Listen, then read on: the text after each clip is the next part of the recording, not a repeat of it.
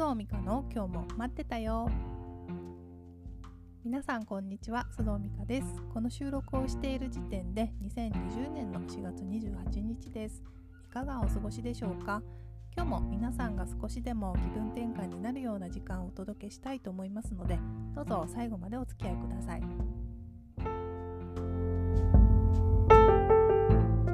さて今日のトピックは自分らしさとネガティブ。です。皆さんどうでしょう？自分自身はいわゆるポジティブだと思いますか？それともネガティブだと思いますか、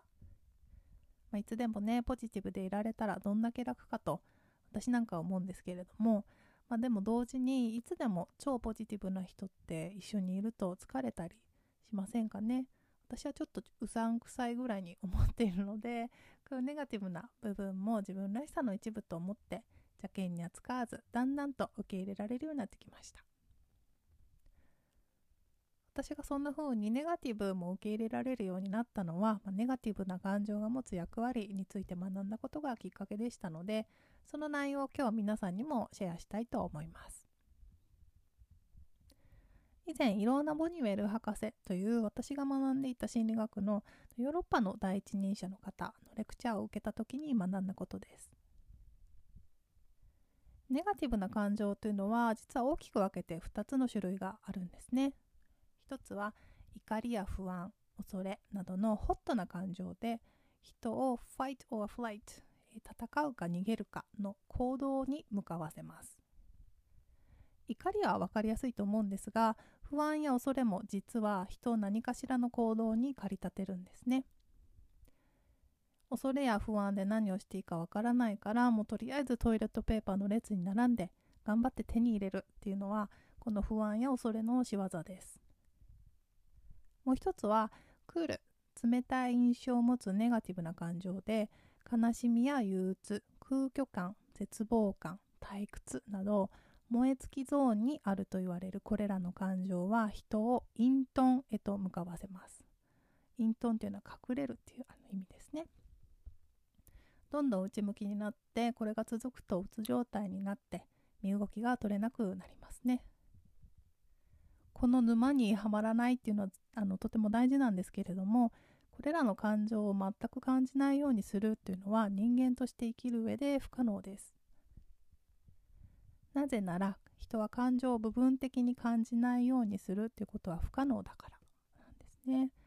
そしてこれらの感情をちゃんと感じることができるからこそ誰かの悲しみに共感したり寄り添ってあげるということができます。そしてまたこれらの、えーと、ネガティブな感情を源泉に素晴らしい芸術作品が生まれるということもあります。何より人は感情を部分的に感じないようにするつまり麻痺させるということはできません。これはどういうことかというとネガティブな感情をまあどうしても辛いですから感じたくないがためにそこに蓋をしてしまうと今度は喜びとか感謝、まあ、穏やかとかポジティブな感情の方も一緒に麻痺していってしまうんですね。また感情表現をよしとしないで育てられるということもよくねあるのではないでしょうか。泣くなと言われて育てられがちな男性が女性の共感してほしいという希望になかなか寄り添えないのはネガティブな感情を麻痺させている、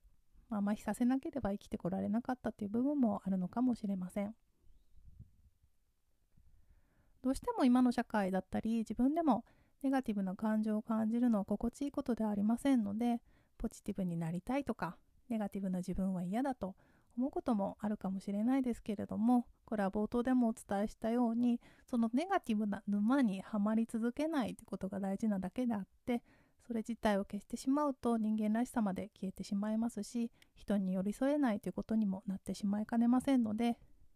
こんなネガティブな部分も自分らしさだなと、まあ、いい意味で諦めるというかこれが私だもんなと思って受け入れていきたいなと自分では思っています。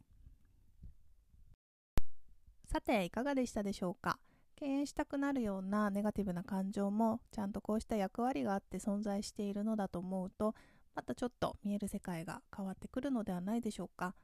こうやって知識を得ることでそれを自分に応用して生きやすくなるという側面ありますよね。今日皆さんにシェアしたことがそういった面で少しでもお役に立てたら嬉しいなと思っています。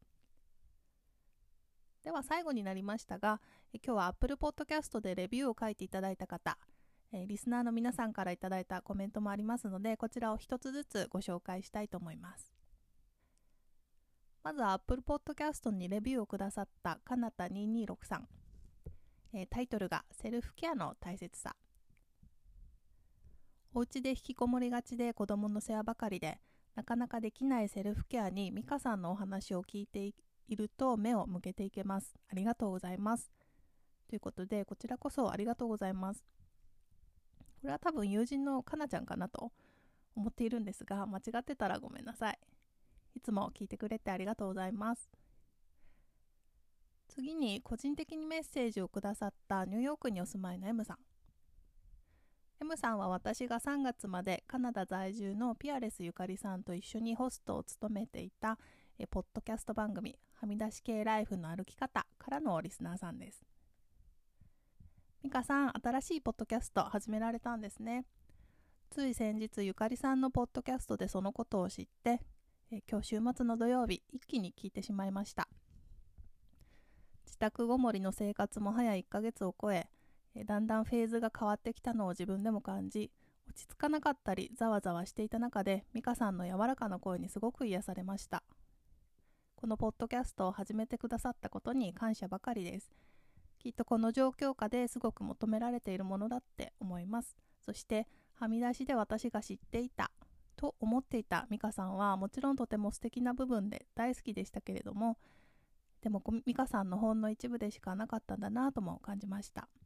そんなこれまでとはまた違った美香さんを見せていただくのをこれからも心から楽しみにしています。どのエピソードにも感想やお伝えしたいことがたくさんあるのですがまずはお礼をお伝えしたくてまた改めてメッえー、ゆっくりメッセージさせてくださいとのことでした。M さんありがとうございます、えー、実はこの番組を始まる前にです、始める前にですね、M さんのことを考えていました。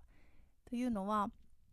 彼女のように海外で、えー、頑張っている方にもちょっと日本語で聞けて、こうつながりを感じられたり、ホッとできる番組にしたいなと思っていたので、M さんにも聞いていただけて本当に嬉しく思っています。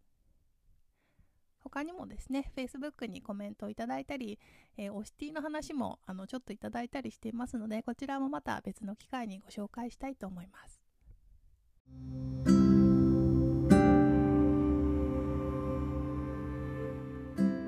それでは皆さん、今日も最後までお付き合いいただきありがとうございました。次回のエピソードでお会いしましょう。さようなら。